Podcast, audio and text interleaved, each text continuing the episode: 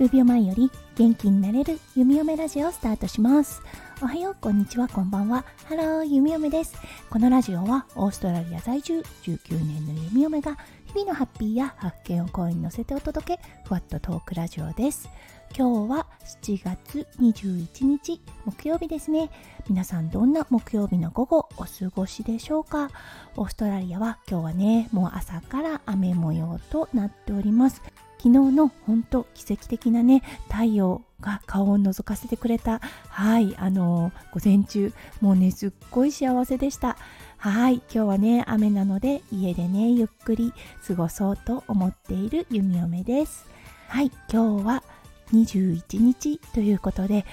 今日はスタイフを始めて10ヶ月となりました。はいこのね10ヶ月での変化そしてね心の正直な気持ちみたいなのねお話ししたいと思います。それでは今日も元気に弓嫁ラジオをスタートします。はい10ヶ月を経て、うん、大きな変化はおしゃべり、うん、お話しすることが苦ではなくなったっていうことですね。うん、もちろんね収録配信もそうなんですがライブもそうですね。ゆみよみのライブかなり朝の早い時間からしているライブがほとんどなのでほぼほぼ一人おしゃべりをしています、うん、でもねあの慣れとは面白いもので最初はリスナーさんが来てくれないことにへこんでいたのですが今はもう来てくれると驚くみたいな状態になっています。だけどねアーカイブで聞いてくださったりいいねを押してくださってる方がいるのでもうほんと励みになっています。はい。そうですね。まずそれが一番かな。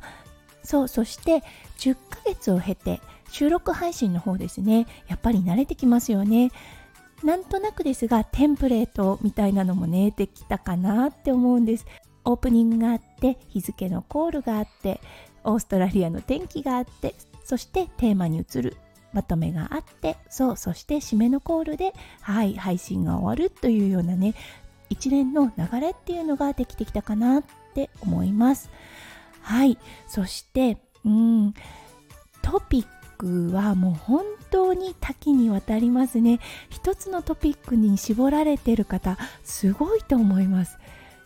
弓嫁は一つのトピックだけでほぼほぼ毎日配信はちょっと難しいかなって思います。うん。やっぱりね日常であったことを拾ってそれを考えてお話しするっていうようなことがとても多い弓嫁のスタイルとなっているので何かねテーマを決めてそれに沿って毎日気がついたことをお話しするっていうのはやっぱりねすごい努力の賜物なんだなって思います。だからねもうトピックを絞ってそこに集中している方ほんと尊敬します。すごいなって思います。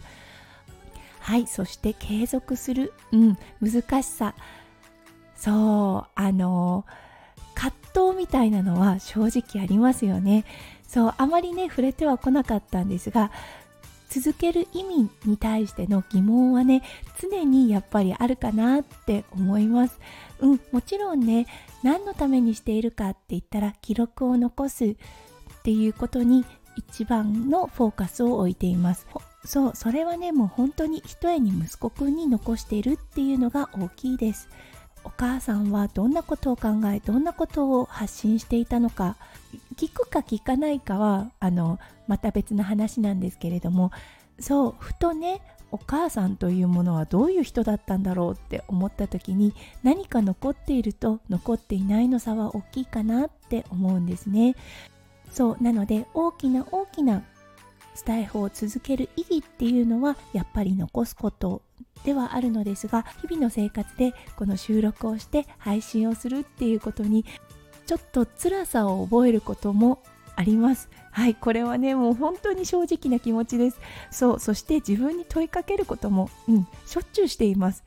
だけど一度やるって決めたことやっぱりね継続したいんですよね。そう三日坊主がね本当に多い弓嫁だったんです。だけどスタイフは10ヶ月間、うん、あの病気した時とホリデー以外はねずっとあの配信を続けることができました。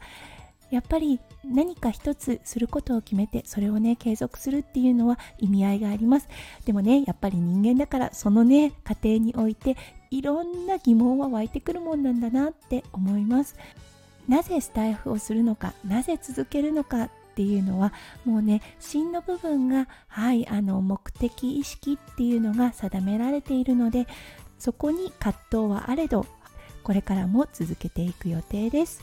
はいということで今日は10ヶ月スタイフ生活をして弓嫁がね気がついたこと正直にお話ししてみました。今日も最後まで聞いてくださって本当にありがとうございました。そして弓嫁の配信を聞いてくださる皆さん本当に本当に心から感謝をしています。いつも支えてくださって温かいコメントをくださる方もう本当に本当に励みになっております。皆さんの温かい気持ちはい確かに受け取っております。本当にありがとうございます。はいそれでは皆さんの一日がキラキラがいっぱいいっぱい詰まった素敵な素敵なものになりますよう弓嫁心からお祈りいたしております。それではまた明日の配信でお会いしましょう。数秒前より元気になれる弓嫁ラジオ弓嫁でした。じゃあね。バイバイ。